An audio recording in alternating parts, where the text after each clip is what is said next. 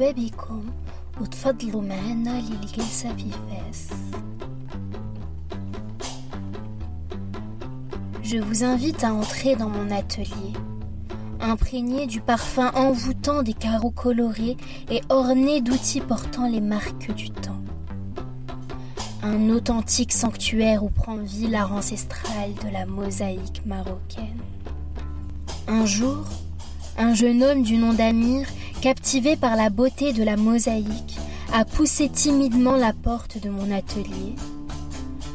Comme vous, Bien qu'il soit impressionné par les œuvres, les couleurs et odeurs, il m'exprime son étonnement quant à la nécessité de préserver une tradition aussi ancienne. Surtout dans un monde où la technologie prédomine. Je l'ai invité à s'asseoir et lui partager l'histoire de mon grand-père, le créateur de la première fontaine de la place centrale de Fès. Une œuvre d'art qui a résisté au passage du temps. Ce jour-là, je lui ai dit Ces carreaux, Amir, portent l'histoire de notre ville, de ma famille.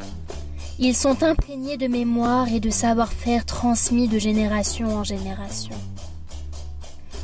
Pour étayer mes paroles, je lui ai montré un vieux carreau de mosaïque.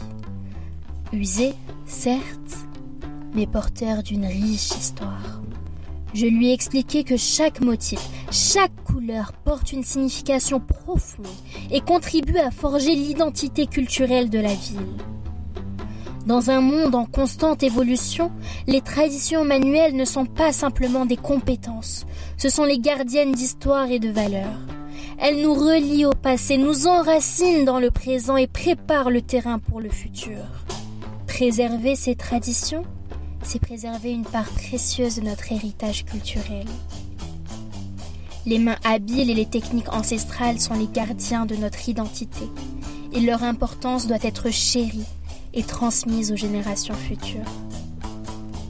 Bien que le numérique puisse attirer, rien ne remplacera une main humaine. ديما ديروا في بالكم بأن التقليد هو اللي مهم اليد والفن مع بعض. ما كاين اللي غادي يقدر يدير محسن. تهلاو في الرزق